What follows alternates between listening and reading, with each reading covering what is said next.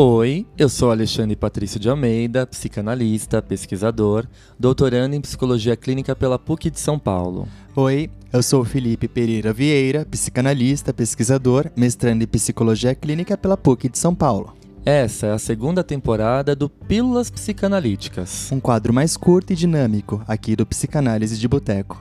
Nele, nós vamos falar de assuntos como amor, ansiedade, pânico, medo, inveja, ódio, tristeza, arte e diversas questões da vida cotidiana. Fiquem ligados, pois sua pílula semanal de psicanálise sai toda sexta-feira. Você não vai querer ficar fora dessa, né? Então, deita aí no divã e se joga nas suas neuroses.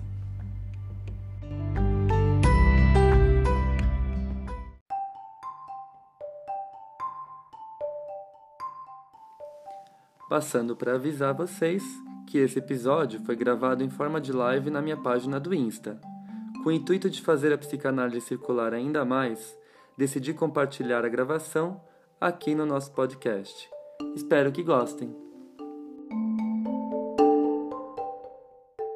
Boa noite, gente. Eu sou a Fernanda, sou Poesia da Planeta e no momento estou convidando os nossos convidados. Hoje a gente vai falar sobre o Dia da Poesia, né? Que na verdade se comemorou ontem, mas vamos aproveitar a véspera de feriado para botar o papo em dia, falar de amor e de poemas de amor. Olá! Olá, boa noite! Como é que você tá? Boa noite, estou bem. Passei um batomzinho vermelho para ficar bonita. Tô animada, tô animada. E Tudo hoje é bem, dia Fê? de, hoje é dia de beber o quê? Chá, vinho? Ah, a gente pode falar que, que hoje é dia de beber vinho, né? Acho que é véspera de feriado, estamos aí, começando novembro. Somos Oi, todos adultos. gente! Adultos, né? Vamos Oi, aí, vamos aí. gente. Ó, Alexandre, tudo bem? Boa noite. Tudo bem? Então vamos começar aqui oficialmente. Eu sou a Fernanda Grabowska, sou editora de ficção da Planeta, sou editora de poesia, e hoje, né, um dia depois do Dia da Poesia, eu tô aqui com a prata da casa, com Liana Ferraz e com Alexandre Patrício, para falar a respeito de poemas de amor. Tudo bem com vocês? Como é que vocês estão? Tudo Eu tô bem, tô bem. Tudo Também. maior Então vamos, né? vamos começar. É, eu acho que já que o nosso tema é, é- são os poemas de amor, são é, amar em verso e no divã, a gente pode começar falando de como o como o amor é um tema no trabalho de vocês, como ele funciona como um norteador, né? Assim por diante. Vamos lá. Quem vai? Quem vai? Vai, vai lá, Aline, vai você, querida. Primeiras damas. É, vai, Então vamos, então eu eu vou me vou. inspirar na sua resposta. Ah, não vale. Tá, tudo bem, eu vou, eu vou. É, bom, gente, é é interessante, né? Quando a gente foi pe- pensar no tema da live, a gente pensou no amor, eu fui revisitar a minha obra. Ai, que chique! Fui revisitar a minha obra, né? E claro, tô falando aqui da minha mais recente, meu baby mais recente, Sede de Me Beber Inteira. E eu comecei a, a folhear, assim, né? E falei, cara, eu só falo de amor. E você sabe que isso mexeu assim comigo, de verdade? Porque eu comecei a falar, não, acho que eu não, eu falo de amor só em alguns. Porque eu acho bem importante a gente expandir a ideia de amor, né? A gente vive muito numa, com uma ideia de amor romântico, muito consolidada. Nós mulheres, especialmente, quantas vezes, gente, eu botei um poema de amor na rede que eu escrevi para minha filha e tinha nos comentários: ah, mas nem sempre o homem merece esse amor todo. Cara, quem falou que eu tô falando de homem, Brasil? Você acha que eu vou dedicar meus melhores versos? Eu tô te falando da minha filha, do meu amor infinito pela minha filha. Então, assim, acho que tem isso também, né? Quando a gente vai falar de amor, a gente de alguma maneira é, tem que sempre lembrar, a, a, se lembrar, né? Que a gente está falando de amor de um, um aspecto maior. A gente está falando de amor nas suas várias facetas, nas suas infinitas manifestações. Né? Então, o amor, acho que eu falo de amor o tempo todo. E daí, convocando também um pouquinho essa ideia de que o amor carrega em si muitas contradições, né? e que falar de amor não é só falar de coisas belas, ou de coisas líricas, ou de coisas suaves. Falar de amor é também falar, por exemplo, de violência. Falar de amor é também falar de manifestações nem sempre das nossas melhores faces, né? Então, quando uh, eu fui revisitar a obra pensando nessa provocação dessa live, eu descobri que eu só falo de amor. E talvez, se tiver um, um, um outro tema que está junto, eu acho que eu falo de amor e de finitude, de amor e de fim. É, e não fim de amor, fim de, das coisas, assim. Então, é, talvez o amor seja mesmo o meu, o meu tema único, entendendo o amor nessa abordagem mais ampla. Pronto. Agora eu quero ouvir do Alê. Bom, primeiro eu queria agradecer o convite, né, gente? Eu tô aqui meio de intruso. Acho que tá que baixinho o teu áudio, Ale. Acho que tem que passar para falar mais perto. Calma aí que eu vou tirar o. E agora? Agora tá melhor. Tá ótimo. Ah, tá, tá ótimo. Não, eu falei que eu tô aqui meio de intruso, né, gente? Porque eu não escrevo poesia, eu sou um admirador, eu amo. Embora, né, eu escrevia minhas poesias ali adolescentes, estão guardadinhas, né, quando eu era adolescente. Enfim, mas a poesia ela atravessa a minha vida, né, por completo. Inclusive na minha banca de doutorado agora o pessoal falou: "Nossa, você é um psicanalista de linguagem poética, porque a literatura está em você". E é a matéria assim que eu mais amava no ensino médio, era apaixonado por literatura, meu professor foi incrível, era o professor, nunca esqueço o nome dele, o professor Luiz que me deu aula de literatura. Então, assim, eu lembro que a minha primeira fase do vestibular toda na FUVEST foi uma parte de língua portuguesa literatura. Então, revisitar isso para mim é muito importante, né? E, e, o meu doutorado todo, eu começo ele, todos os capítulos têm passagens de poesias. Olha que curioso. Olha né? só. Então, assim, tem poesias uh, de diversos autores, e todo começo de capítulo, ou o meio do capítulo, para dar aquela quebrada na tensão teórica, eu coloco um pedacinho de poesia que fica aquela coisa mais lúdica. Então, assim, não, não escrevo, mas sou um grande admirador. E o livro da Liana eu sou suspeito. E eu queria falar, eu queria começar falando desse livro, é, juntando, é claro, com o tema do amor, mas para responder essa pergunta, como o amor me atravessa, eu também penso nessas multifacetas do amor, né? A gente sempre pensa naquele aquele amor romântico, né? É, cis, heteronormativo, né? Homem, mulher, tal. Não, né? O amor materno, o amor com o filho, o amor com o pai, né? O amor com os avós, né? É uma coisa inexplicável. Uhum. O amor com os amigos. Então dá para a gente pensar em várias coisas. E a gente não pode esquecer do amor por nós mesmos, que é fundamental. Né? Uhum. Então eu começo a problematizar essa questão partindo desse pressuposto. A gente sempre fala de um amor relacionado, relacionado, dirigido a um objeto. E o amor próprio, né? E aí a gente fica assim, ah, mas é, amor pelos livros, né? Colocaram aqui. É, amei também. e aí o que acontece? A gente sempre ouve assim: ah, primeiro você tem que se amar para poder amar alguém. Claro, faz todo sentido. Mas eu fico pensando, como que alguém vai se amar se não foi anteriormente amado? Né? E aqui está o princípio dos cuidados, da rede de apoio, do ambiente, né? Que a psicanálise fala. E até hoje, às vezes, a gente acaba sendo julgado porque, ah, culpa, tudo culpa do pai e da mãe. Não é, é do ambiente cuidador A gente nunca responsabiliza totalmente ou o pai ou a mãe, até porque não tem culpado, são um conjunto de fatores intrapsíquicos e intersubjetivos, né? Mas a primeira hipótese para a gente pensar é essa, a importância do amor, do amor próprio, que o Freud vai chamar de narcisismo primário, né? Então, esse narcisismo primário é constitutivo, e para ele acontecer, ele não vai brotar do bebê. Esse bebê tem que ser amado, desejado, pelo ambiente familiar. Por isso que um bebê, às vezes, que cresce em total condição de desamparo, tem grande possibilidade de desenvolver uma intensidade de sofrimentos psíquicos.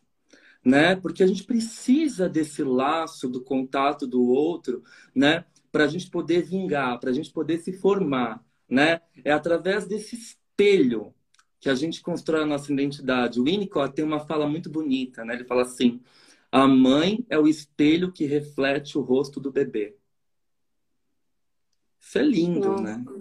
Uhum, uhum. É fantástico. E aí, quando eu penso muito nessa questão né, do narcisismo primário e do amor próprio, que é fundamental para a gente poder ter uma noção de quem é a gente, a nossa alteridade, né? Onde começa o meu espaço, né? Onde termina o meu espaço e onde começa o do outro para não acontecer aquelas relações fusionadas. Quando a gente tem um eu muito frágil, né? Esse, esse eu e o objeto se fusionam. Ele se torna muito vulnerável, né? Então tem que ter um eu forte para saber quem é ele, o que é dele, o que é do outro, para não acontecer aquela mistura patológica, sabe? Tem que dar liga, mas cada um no seu lugar, né? Essa mistura às vezes pode fazer mal.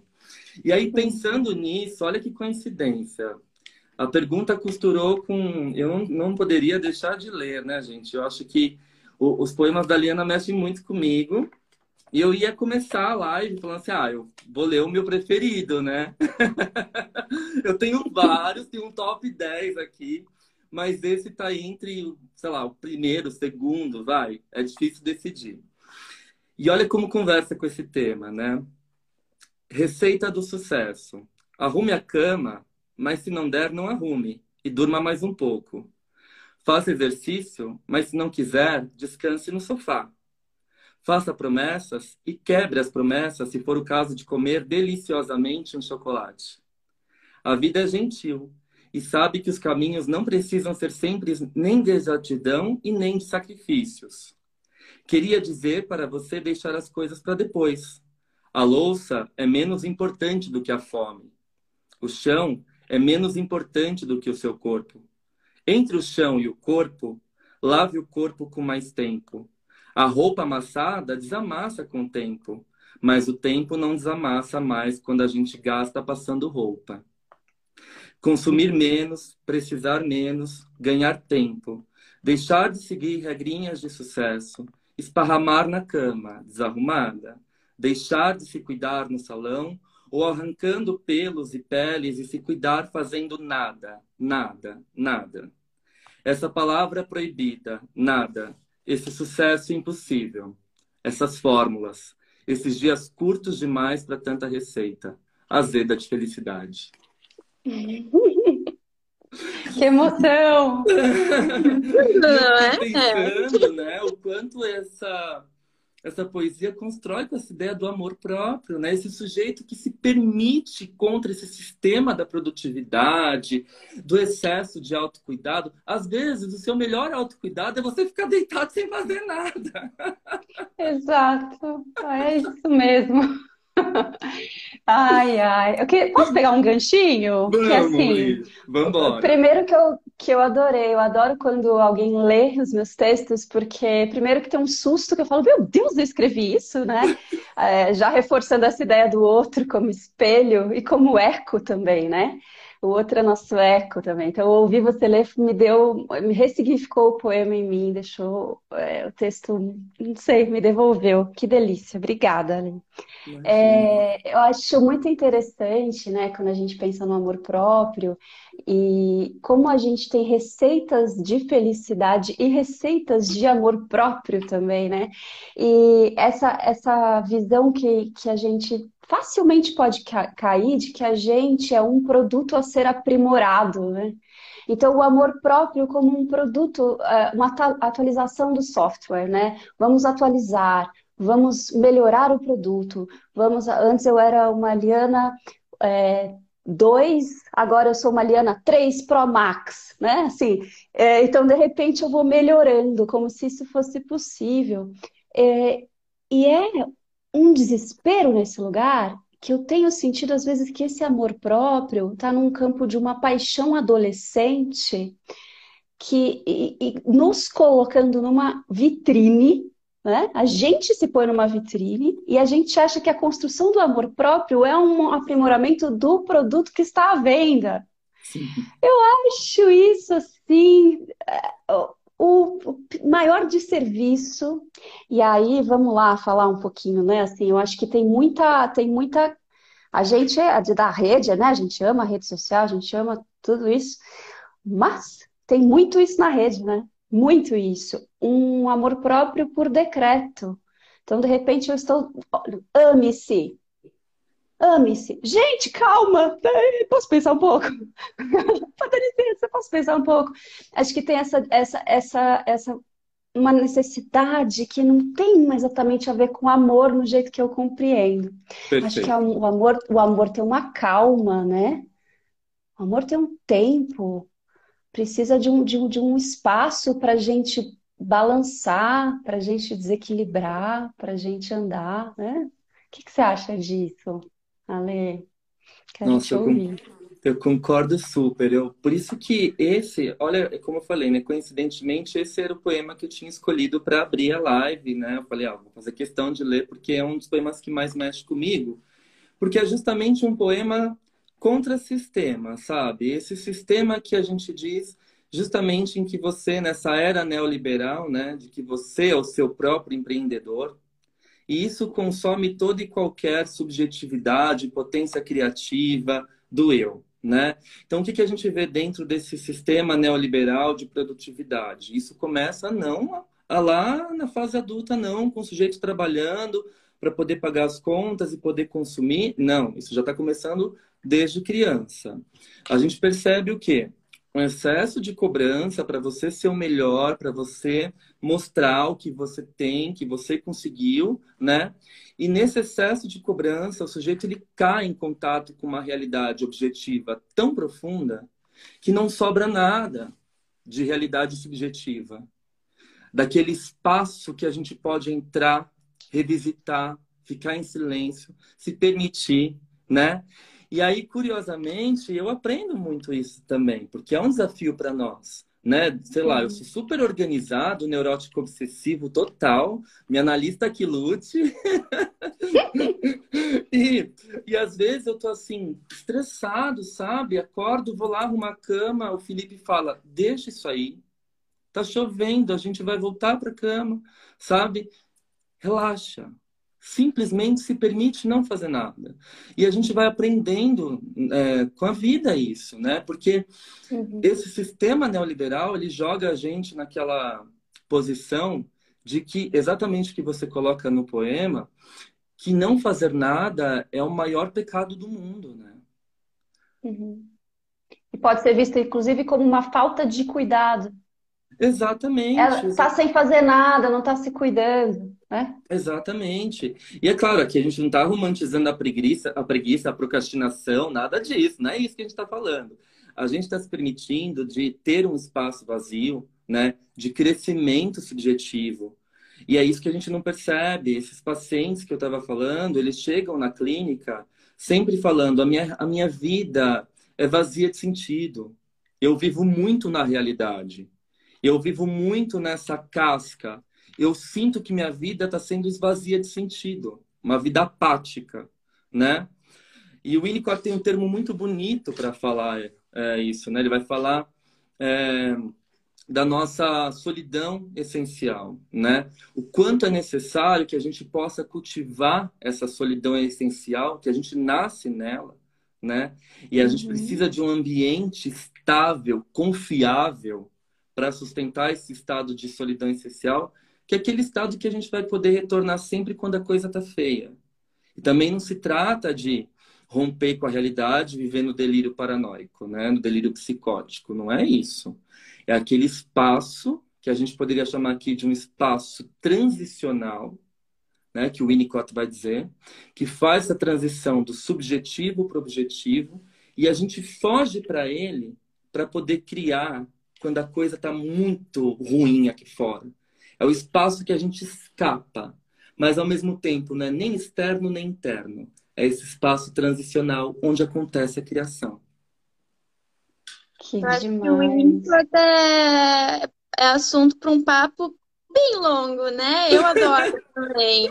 É, vocês estavam falando que tem até aquele livro Rapicracia, né? Que é aquela obrigação de estar constantemente feliz, estar constantemente produzido, mas deslocando para dentro dos relacionamentos, esses dias eu estava assistindo a um episódio de Six Feet Under, e que, é, que são os irmãos, que tem uma funerária, né? E daí eles lidam, lidam muito com essa questão do luto.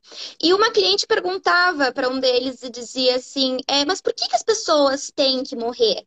E o, o, o moço respondia assim, não, para a gente valorizar mais a vida. E eu penso que no amor é até estranho perguntar, mas qual é o espaço do ódio, né? Porque às vezes tu precisa colocar uma separação e assim, cara, não te, não te atura, eu te odeio, sai, sabe? Porque daí depois tu consegue uh, valorizar o amor e a ligação que tu tem a partir dessa dessa separação, a partir dessa solidão, né? É, e eu queria que vocês falassem um pouquinho mais ainda, né? Porque rendeu bastante papo isso aí dessa contradição é, no âmbito dos relacionamentos. Acho que pode, pode render samba. Agora vai o Ale, eu vou copiar a resposta dele. Bom, eu acho que esse amor e ódio, né, gente, não adianta, né? É, ele atravessa toda a nossa existência. Na verdade, ele é necessário nos momentos de maior angústia e ansiedade, né? Porque como que a gente vai lidar com a ambivalência? A ambivalência exige muita maturidade. Entende? E é um processo que a gente vai enfrentar a vida inteira. Você brigou com a sua mãe agora, você está odiando ela. Daqui meia hora você está amando. E você quer se desculpar. E você quer construir o laço. Você botou seu filho de castigo, você quer jogar ele pela janela. Passou, sei lá, 15 minutos, você está lá beijando ele, né? Então, é o tempo todo essa ambivalência. E essa ambivalência, ela exige, ela exige maturidade do sujeito. Então, é até necessário que no começo da vida a gente possa, né, nos momentos mais primitivos e arcaicos do nosso amadurecimento, a gente possa fazer essa divisão de bom e mal. E para isso, né, o campo simbólico nos ajuda muito, porque as histórias elas trazem o quê? O lobo mal, né, a Chapeuzinho boazinha, a bruxa uhum. má, né, e a princesa boazinha. Então sempre tem um bom e o um mal que ajuda a criança a fazer essa dicotomia, essa divisão para aliviar a carga da ambivalência, né? Uhum. Exatamente, os alunos colocaram aqui, ó. Lembrei da Melanie Klein, porque ela é a autora que vai dizer isso, né? Quando ela fala da cisão do seio materno como metáfora entre bom e mal. O bom é aquele que cuida, que acalenta, que acalma. O mal é aquele que deixa o bebê passar fome, esquece um pouco daquele bebê e tal. Mas para o bebê lidar com essa mãe, que é uma pessoa inteira, ele precisa fazer essa divisão inicial. A mãe boa que cuida e a mãe má que me deixa sozinho. Então, esse bom e mal está o tempo todo nos atravessando. E conforme a gente vai amadurecendo, a gente une isso e cria a capacidade de lidar com a ambivalência. Então, é o que eu falei recentemente no podcast, né? Por que, que o país está tão polarizado? Porque nós estamos num funcionamento imaturo, né? 880, bom e mal. Ninguém consegue entrar num ponto de ambivalência. Então a gente precisa amadurecer psicicamente, emocionalmente, para poder lidar com essas uh, divergências, né? E com um sentimento de ambivalência que é um constante desafio na vida. É muito difícil a gente admitir que a gente ama a mesma pessoa que a gente odeia, ou vice-versa. Uhum, uhum. Nossa, sim, total. E é engraçado que eu falei no começo, né, que eu achava que a, minha obra falava toda sobre amor e sobre finitude. De alguma maneira, eu coloquei essas coisas em oposição mas acho que eu estou entendendo agora que, que não, não são opostas, né? Mas talvez sejam, sejam complementares, uma precisa da outra, né? Mesmo que a finitude seja dentro de uma trajetória amorosa, né? Eu termino uma relação e começo outra para renovar a mesma relação muitas vezes, né? Eu, tenho, eu quero ler um poema meu que eu estava procurando aqui, que eu, que eu lembrei muito. Quando você fala da ambivalência, Lê, é, se chama Labirintite. Eu sou uma mulher para não casar. Por favor, peça-me em descasamento e jure não me amar para sempre. Não quero amor imperecível como óleo de soja, sal ou qualquer coisa dessas que ficam úmidas de tão guardadas. Não ponha um anel no meu dedo. Diga que me ama só de vez em quando. Eu canso. Sou mulher para não casar. Que é essa ideia desse amor que precisa do balanço. Precisa do balanço. E claro que eu estou falando aqui, né, do casamento também como uma, uma metáfora, né? Assim, acho que tem, tem gente que casa, que põe aliança no dedo, que faz tudo ritual e consegue manter esse jogo, né? Aqui eu estou usando, tô usando essa licença poética. É, para a gente questionar mesmo esse padrão, porque você falou, né, que tem a Chapeuzinho, mas o, o e tem mas tem o Felizes para Sempre também, que dá uma ferrada, né, com o imaginário. O Felizes para Sempre é traumático, né? Porque a gente passa é a vida inteira procurando ele. Então, assim, quando uhum. que chega a hora do meu Felizes para Sempre, né? Pois é, e para as meninas em especial, né? Esse imaginário, assim. Então, quem é esse lobo mal? Ah, esse lobo mal é alguém que eu não conheço, né? Você vai disfarçando que você não está percebendo que ali na história você tá, que está falando de uma coisa também que não é exatamente para crianças, não é? Essa história dessa comissão toda do lobo mal e tudo mais. Sim. Tem todo, tem toda uma sim, história aí que, que é totalmente simbólica, né? Sim. Então essa parte a gente deixa, a gente deixa o amor romântico para a dinâmica do felizes para sempre. Perfeito. E aí a gente fica nessa tentativa, né? Então, acho que também tem, quando eu falo da finitude, talvez eu esteja falando da ruptura dessa ideia mesmo desse amor muito pacificado, tão pacificado que tedioso, e que e de alguma maneira uma ruptura também num lugar que assim é, o amor não é uma atividade apenas de contemplação, né? Eu me coloco para ser contemplada e por isso sou amada, né? Acho que isso também é uma posição da mulher que a gente tem que romper, porque senão a gente cai um pouco fácil nisso. Daí vou ler só mais uma aqui, que é. Não, e nenhum dos que eu separei eu tô lendo, tá? Que a conversa foi levando a gente para outro lugar. Que é assim: quando eu inteira, você parte. Você só me ama fatiada. Da imensidão de mulher que sou, você não sabe quase nada. Que é essa ideia de, desse amor fatiado, né? Então, assim, você ama o que você consegue enxergar de mim e o resto você esconde para poder ser feliz para sempre, né? Não queremos. Queremos o lobo mal, a vovozinha e todo mundo. Todo Exato. mundo aqui. Exatamente, né? Eu, exa quando você fala isso, né, da, desse amor fatiado, né? Sensacional. Eu fico pensando, o que, que é esse fatiado, né? Todo cindido, é todo partido. Eu lido com essas partes que eu tolero. São boas para mim, as outras eu não quero, né? Então não é um amor uhum. inteiro. Não é um amor que me aceita, né, da minha forma, com a minha totalidade, né? Então eu fico pensando, eu acho que o maior desafio do amor, né, a gente sempre fala isso em psicanálise, é ser você mesmo e permitir que o outro também possa ser ele mesmo. Sim, né? Sim. Então, eu acho que quando você traz essa ideia, Li, de desconstruir essas questões, né, assim, ou da romantização, que ali a gente parte para uma idealização que causa muito sofrimento, né?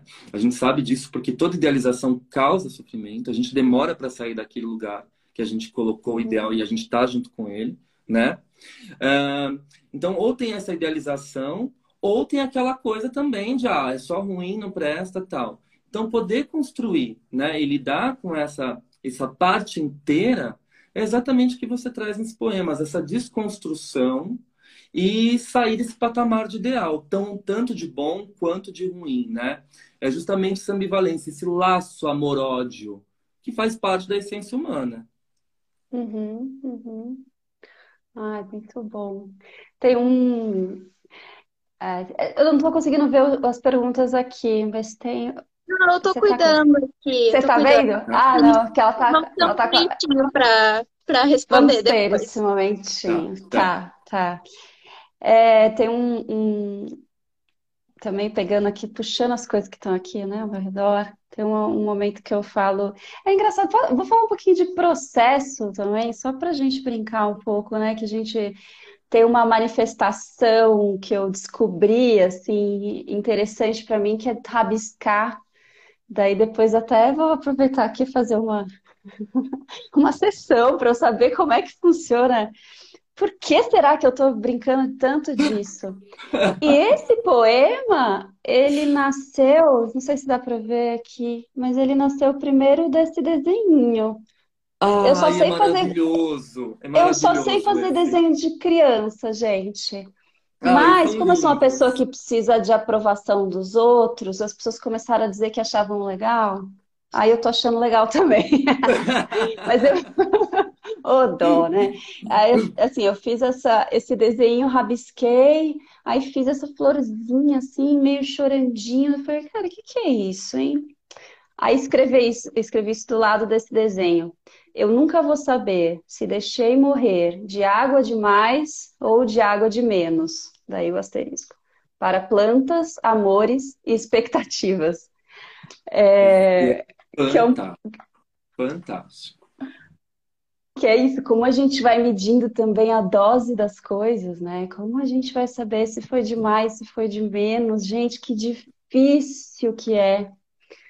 É, mas essa coisa do, do, do rabisquinho, como é interessante também, né, Lei? Como as- a- isso tem a ver com fazer nada. Ah, olha lá, eu... É, Eles estão pedindo o ver livro, né? E eu estou mostrando, é esse aqui, gente. muito bem. Olha, eu sou uma pessoa que não administra bem olhar para a câmera, responder e ler chat. É, Ai, eu também tô, eu tô aqui com o É meu TDAH assim, ó, aqui, gente. meu. É que eu tô aqui.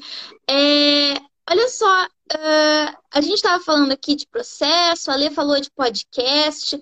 É, de um modo ou de outro, acho que vocês dois trabalham ah, de modo a aproximar pessoas de um certo assunto, né? Eu acho que a, ali trata muito ah, do autoconhecimento, dessa né, de- desse desejo e falta ali do autoconhecimento, e ela traz, né, conceitos da psicanálise de forma é, mais acessível, né, mais, é, é, mais acessível. É, então, eu queria que vocês falassem um pouquinho dessa relação com as... re- Isso, olha só que espetáculo.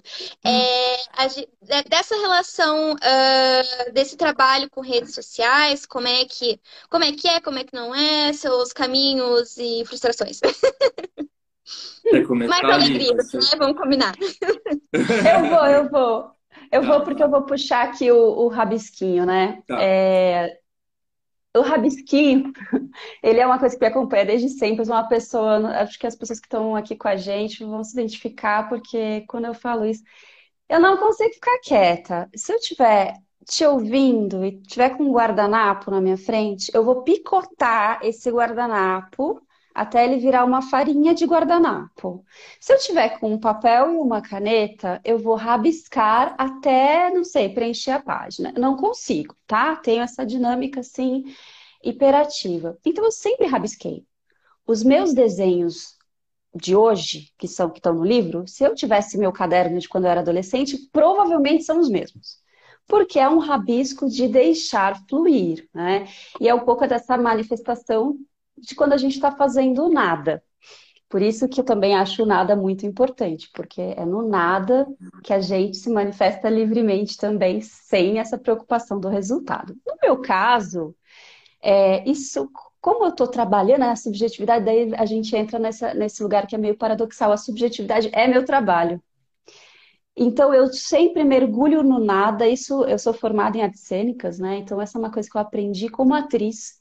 Que é você pode estar imersa num processo, num laboratório de descoberta da personagem. Existe uma luzinha que está acesa ali, que está capturando isso como material criativo. É, então, a minha subjetividade é meu material de trabalho. Então, tem sempre um lugar que é fazendo nada, mas tem uma luzinha aqui que fala: opa, isso aqui vira coisa para os outros. Porque o artista tem esse desejo de que esse diário, de que esse rabisco seja para alguém. E eu resolvi que eu ia ter um Instagram. Obsessiva que sou, falei, se eu tivesse Instagram, não vai ser eu ter um Instagram. Eu vou fazer esse Instagram até ele bombar, porque eu não vou deixar isso pela metade. Eu deixo muita coisa pela metade, mas o Instagram eu jurei que não. Então eu me dispus a publicar dois anos todos os dias, gostando ou não gostando do que eu, do que eu tinha escrito naquele dia. E eu publiquei dois anos todos os dias sem parar. O Instagram foi né? Foi um exercício super interessante. E depois desse tempo, acho que até um pouquinho antes de dar dois anos, eu falei: tudo bem, só que existe um jeito de fazer poesia que é próprio dessa rede. Então, o meu processo do rabisco, da minha letra e disso numa composição mais ousada, inclusive desconstruindo palavra, rabiscando, separando, coisas que eu não sei fazer. Isso é uma outra, é uma outra coisa que eu gosto também de contar. Eu acho que a nossa dificuldade pode ser um dispositivo de linguagem. Eu não sei mexer em Photoshop. Eu não sei editar, eu não sabia, eu não sabia fazer a minha palavra riscadinha. Então, já que eu não sei fazer, eu faço no papel e tiro uma foto, né? Eu não sei fazer, então faço o que sei, logo crio um estilo. Olha só. Lindo. Que é o jeito da gente olhar também para o que a gente não sabe fazer, né? Então, como eu não sabia mexer no Photoshop, mas estava lidando com, uma, com, uma, com um veículo que é puramente é, de imagens, né? É, foi o jeito que eu achei. Então, a poesia visual ela vem para comunicar de uma forma dinâmica, rápida e ao mesmo tempo é, daí tem essa, devo... essa o que volta para mim. Volta para mim que eu posso ser sintética. Volta para mim que, que construir com poucas palavras um pensamento complexo é difícil pra caramba.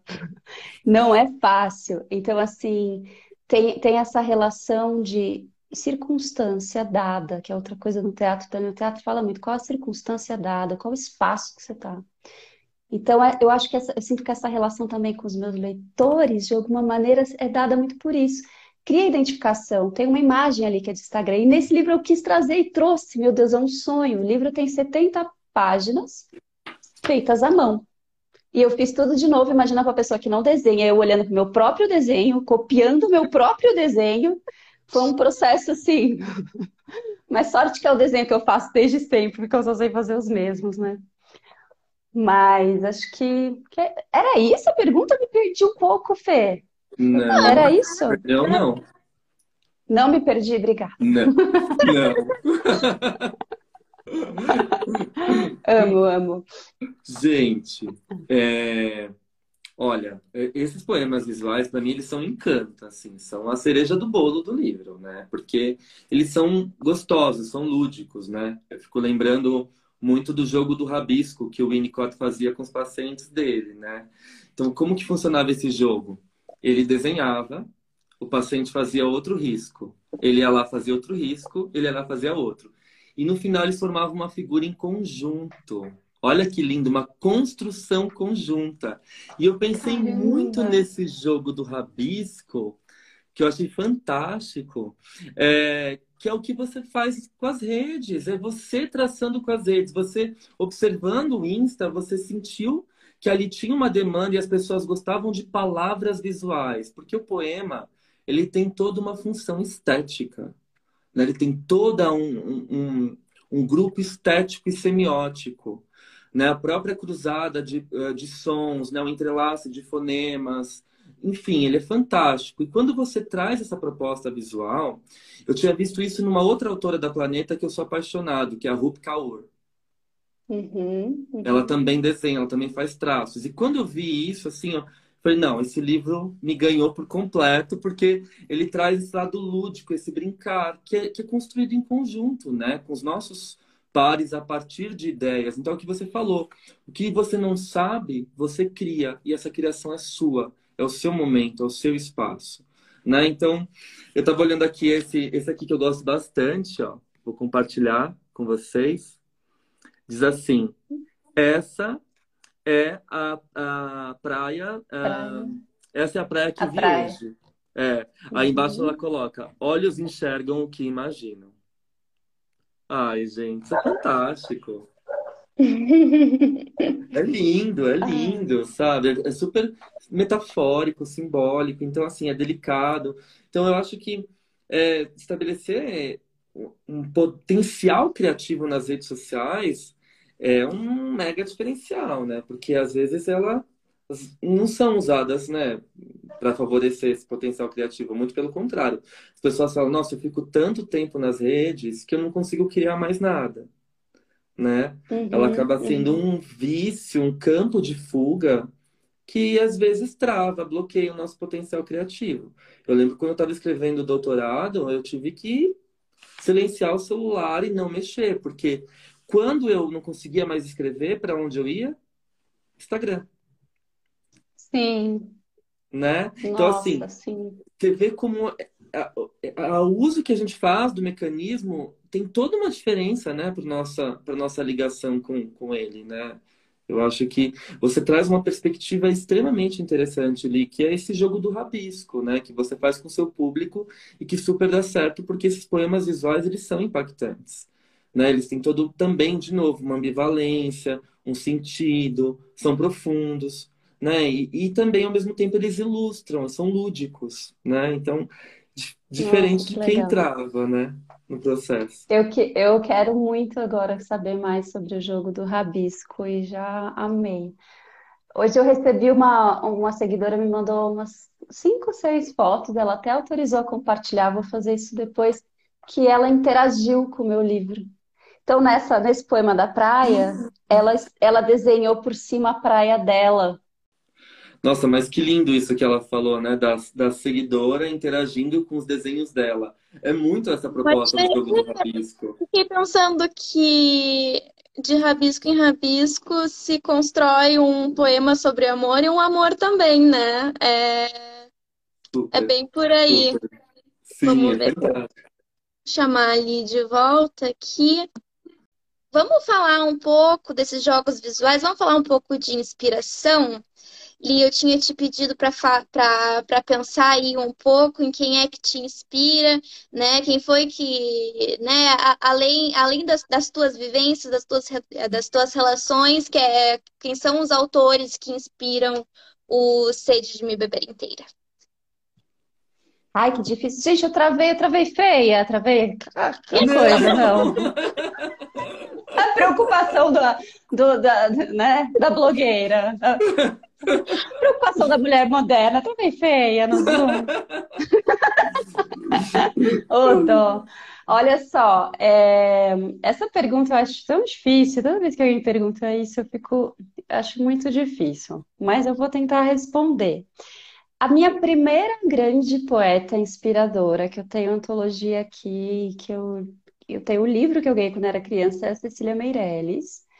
É, eu sou, eu, eu sou muito grata a Cecília Meirelles ter escrito aquele livro Ou Isto ou Aquilo, embora esse título vá justamente, né, Lindo. assim, bater um pouco no que a gente está falando de que isso e aquilo e tudo junto e misturado, tudo bem, mas o livro realmente mudou minha vida, assim, é, é um livro em que eu entendi outra forma de escrever, então a grande inspiração para eu conhecer poesia certamente a Cecília Meirelles e eu acompanhei e, e ela me acompanhou é, durante a minha infância, adolescência e ainda hoje me acompanha.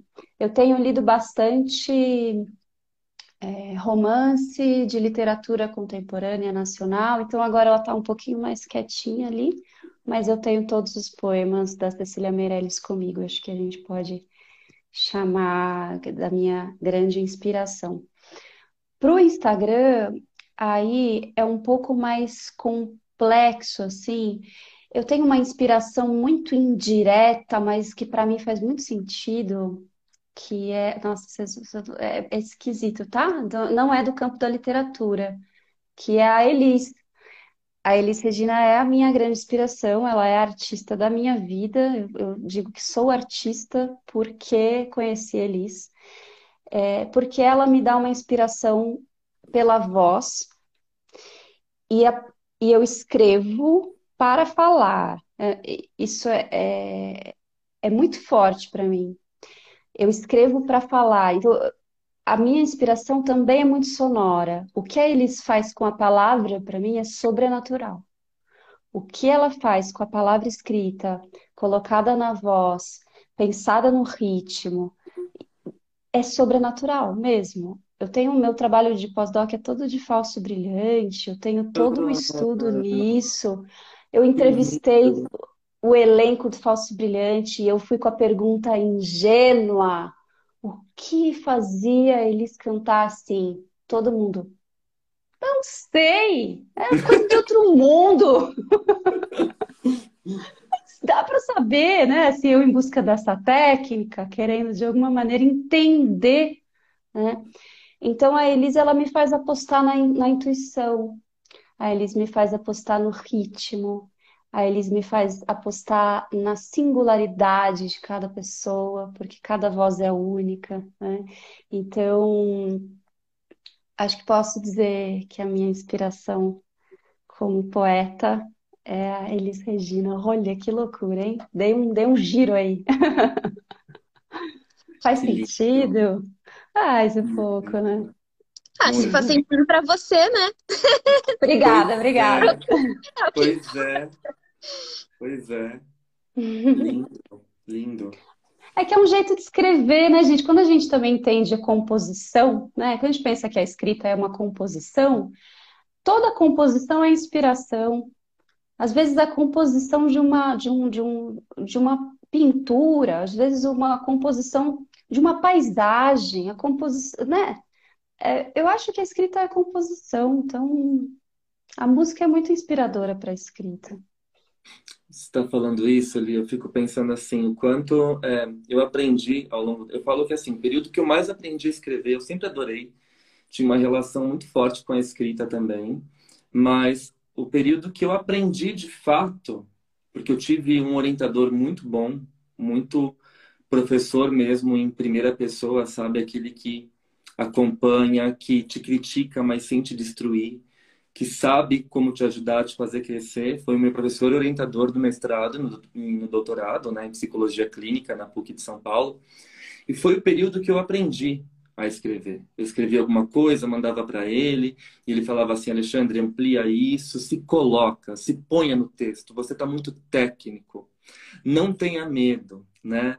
E aí uma coisa que eu, eu lembro muito, né? O Winnicott ele vai dizer quando bebê está ali, né, num estado de dependência absoluta, olha a potência desse paradoxo. Ele precisa criar o ambiente que está ali para ser encontrado. O bebê cria o ambiente que está ali para ser encontrado. Ou seja, é uma ilusão de onipotência e isso precisa ser mantido, porque é, o, é a base do nosso potencial criativo. Então, por exemplo, eu só crio aquilo que eu vou encontrar de acordo com a minha necessidade. Então, o bebê cria o seio da mãe, por exemplo, quando está com fome. Mas uhum. o seio tem que estar tá ali para ser encontrado. Senão essa criação ela cai no vazio. Olha que lindo essa relação, né? Objeti objetiva e subjetiva, né? Dentro e fora, né? Isso é fantástico, assim. Então eu fico pensando, eu criei algo que estava ali para ser encontrado, né? Meu orientador queria ler algo meu. Ele falou: Ale, mergulha na sua experiência, mergulha na sua vivência e se coloca no texto. Então, assim, é curioso falar isso, né? Que dentro de um programa acadêmico, eu aprendi a me colocar em primeira pessoa, né? Sendo que muitas uhum. vezes o que é cobrado é um texto técnico, impessoal, né? E muito pelo contrário, não foi dessa forma que eu aprendi a escrever, né? Tanto que o. Né? E o Alfredo, ele leu o meu o Psicanálise de Boteco, ele faz o prefácio, inclusive, né? E ele fala assim: Nossa, Alexandre, é, é, é sensacional como você conseguiu brincar, né, com a sua escrita nesse livro. Uma escrita assim leve, né, tranquila. Uhum. Então, embora técnica, né, com rigor também.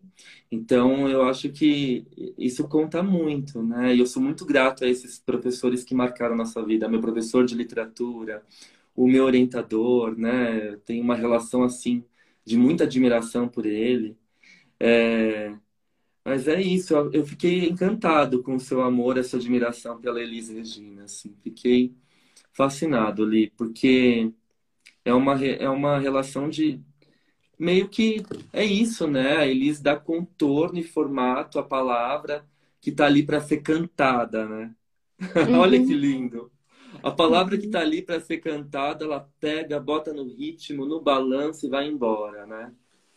E daí, de novo, eu fazendo da dificuldade um dispositivo poético, porque eu não sei cantar. Olha só, eu achei que você cantava. Não, olha, eu não sou um terror, né? Mas Uhum. eu jamais, você jamais vai me ouvir cantar, assim, não é, não faz parte. Quer dizer, no palco como atriz eu canto, eu mando ver. Tá, tá. Mas assim, de cara limpa, a paisana, não.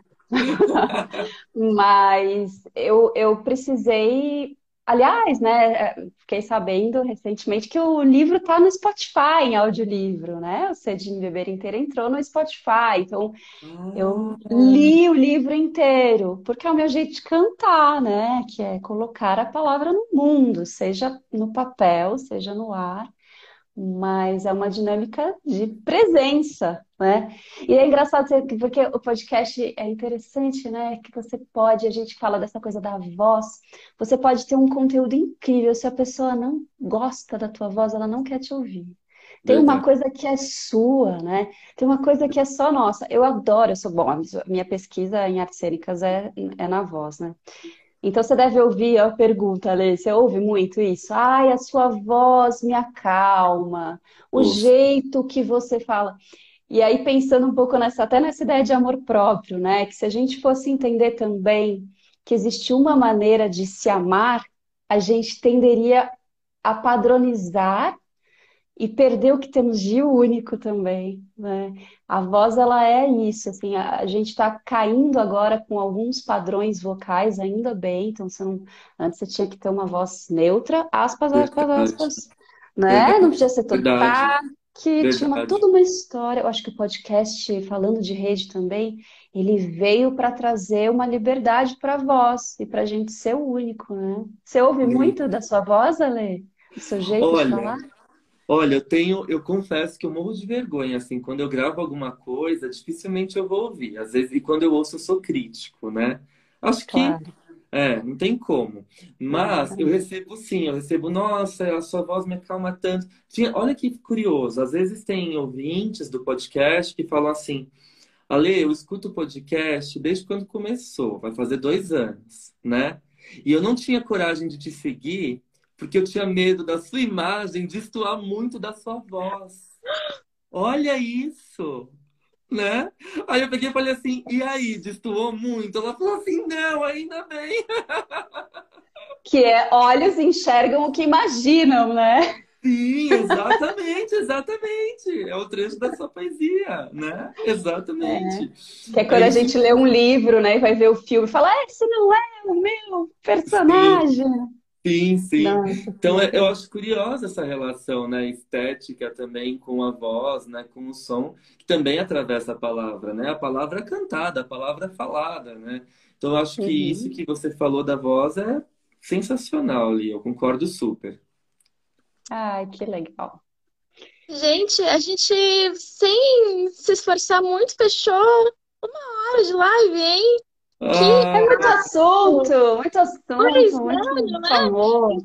Então, assim, a gente tá em véspera de feriado, né? Então, acho que vamos fazer uma rodada final e depois a gente dá um adeus, um até breve para quem está nos acompanhando. É, vamos fazer mais uma rodada de leitura poética? Ale, Eliana, vocês escolhem alguma coisa para ler pra gente, para se despedir? Escolho. Eu vou escolher um poema da Liana que eu sou apaixonado, que eu marquei aqui. Eu falei, esse eu vou ler ao final. Ainda deixei uma setinha maior. Eu adoro Ai, que amor. Organizado, organizado. Eu amo. Organizado. Aí, bom, esse eu acho que mexeu muito comigo, eu vou falar por quê.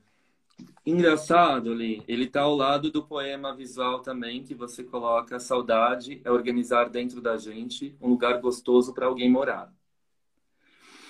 E esse poema mexe muito comigo, né? Porque ano passado eu perdi uma das pessoas mais importantes da minha vida, que é a minha avó paterna, né? Eu dediquei todo o meu doutorado, a escrita do Psicanálise de Boteco, a escrita do meu outro livro, todos foram atravessados por esse luto, né? Eu terminei a escrita de todos eles depois da perda dela, né?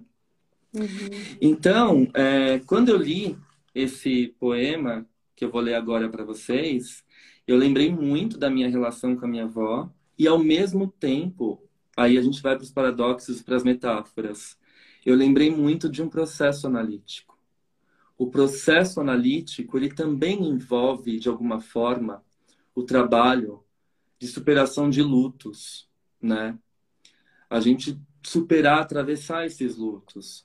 Então, sei lá, o luto de ter sido a vossa majestade um dia e não sair dessa posição, o luto de ter terminado um relacionamento que te fazia mais mal do que bem, o luto de superar aquela relação traumática com o pai ou com a mãe, né, e com quem seja a figura cuidadora, enfim. Um processo analítico é um processo de atravessamento de lutos, de fantasmas. E eu acho que esse poema combina super e está ao lado desse da saudade. E eu vou ler para vocês. Sinto o mundo com intensidade, e esse mundo não está, não está. Estou com sensação de abandono, de impotência, de desalegria, que não é tristeza, é diferente, é mais vazio. Eu sinto tanto, eu sinto muito, eu sinto sempre. E essa é minha fortaleza, mesmo que doa e dói. Escolho saber, escolho sentir, escolho a consciência. Escolho enxergar e ver, mesmo que doa e dói. Essa é a minha fortaleza. Oh, meu Deus, que lindo. Ai, é. Ale, que bom, de alguma maneira, né, trazer essa memória da sua avó nessas palavras. Eu, eu também acompanhei, eu te conheci depois, né, mas já fui maratonar seus podcasts, então eu sei da história do seu luto, sei de tudo isso, sinto muito. Eu é muito. Eu fiquei em dúvida entre dois agora para ler. Eu vou ler é, esse aqui. Ah, Mas eu vou ler dois. Ah, lê os dois. Lê os é. dois. Tá, porque você falou do luto e eu em 2018 perdi uma amiga da minha idade. E, enfim, esse eu escrevi para ela também. Vamos falar, porque fala de amor, né? Estrelas. Minha filha veio hoje contar das estrelas. Aí a gente viu o céu, que estava bonito e tinha estrelas. Aí a gente deitou na rede e ela me contou da aula de ciências. Ela disse das estrelas e do universo e da idade muito antiga de tudo. Ela disse da Terra pequena em relação às estrelas gigantes. Aí ela me mostrou um vídeo e eu fiquei espantada. A Terra é mesmo muito pequena. Pensei que naquele pontinho mora minha filha e eu, na rede, falando sobre estrelas. Pensei que a gente mora pequeno e rapidinho aqui. Pensei que a gente mora ao mesmo tempo infinito aqui, ou lá na estrela gigante, ou aqui, dentro de mim, ou no que eu tenho quando penso em alguém. Pensei na vida e me senti calma. Pensei na morte e me senti calma também. Você sabe do que são feitas as estrelas, mamãe? Pensei numa resposta tão bobinha que não disse em voz alta. Não por acaso ontem minha filha veio me ensinar sobre as estrelas e o pontinho e a imensidão, e veio me deixar parte disso com um contorno bem frágil e passageiro. Pele. É que eu estava precisando lembrar dos infinitos para conseguir acalmar a despedida. Você sabe do que são feitas as estrelas, mamãe? Acho que as estrelas são feitas da gente olhar para elas. A minha amiga Mel, infinita. Ai, que fantástico. Que lindo, é muito Eu gosto muito disso. Baseado em Ai, fatos muito reais. Minha filha é uma pessoinha fantástica. Vamos lá para a gente terminar. Eu acho que esse aqui, eu fiz um recentemente um lançamento na minha cidade, é, dia 8 de outubro, e eu li esse poema emocionadíssima. Acho que estamos aqui num momento propício para esse. Vamos lá. Urgente. É urgente e delicado acreditar no futuro. Urgente e delicado e sutil perceber o fluxo do amor. Urgente, delicado e violento e demorado escolher os caminhos e seguir na esperança. É urgente e delicado colocar os pés no chão e levantar da cama. Delicado e arrebatador organizar a rotina com espaço para encantamento. Urgente que os olhos se levantem e se encontrem e se sorriam. Urgente e delicado acolher como um pequeno pássaro qualquer coisa que se entenda como fé. É urgente alimentar a fé delicadamente. É urgente alimentar a fé e as pessoas. É delicado sentir, urgente também. É um movimento rápido e lento ao mesmo tempo, agora e amanhã. É urgente ter menos pressa. É delicado se demorar um pouco, um pouco, só um pouco, um pouco, um pouso, só um pouquinho, num céu bonito ou num abraço. Nossa. Ei! Ai, que, que orgulho, que honra estar aqui. Nossa, é fantástico. Eu, eu falei, esse livro da Liana, é, ele anda na minha mochila ali. Ele tá até marcadinho aqui, ó. Quando eu vou para São Paulo, tá com uma dobrinha, tá vendo? Que eu uso direto. Eu vou lendo e eu volto, e eu volto, e eu gosto, e eu leio de novo, e eu pauso. Então, Ai, é, Ale, que ele tá comigo, sabe? Então, é, quando eu amo, assim, uma poesia que mexe com a minha profundidade, que mexe com os meus laços, sabe? Ele faz todo sentido. Então, tá aqui. E é uma honra para mim compartilhar desse momento. Para mim também, assim, eu sou muito grata à Editora Planeta, é um sonho ter escrito esse livro para tanta gente. E sou muito grata também à editora por proporcionar encontros como esse, né? Que bom te conhecer. A gente está aí nessa rede, mas nunca tinha se cruzado, né? Que absurdo! Verdade. Que absurdo. E agora só, um- só um, um comentário muito curioso. Eu às vezes vou dar Google no meu nome, né? Quem nunca? Vamos ver o que estão falando da gente, né? Aí, menino, você acredita que eu fui dar a Liliana Ferraz e tava Liana Ferraz, querer demais atrapalha o querer? O Como pesquisa do Google, porque você leu no seu podcast.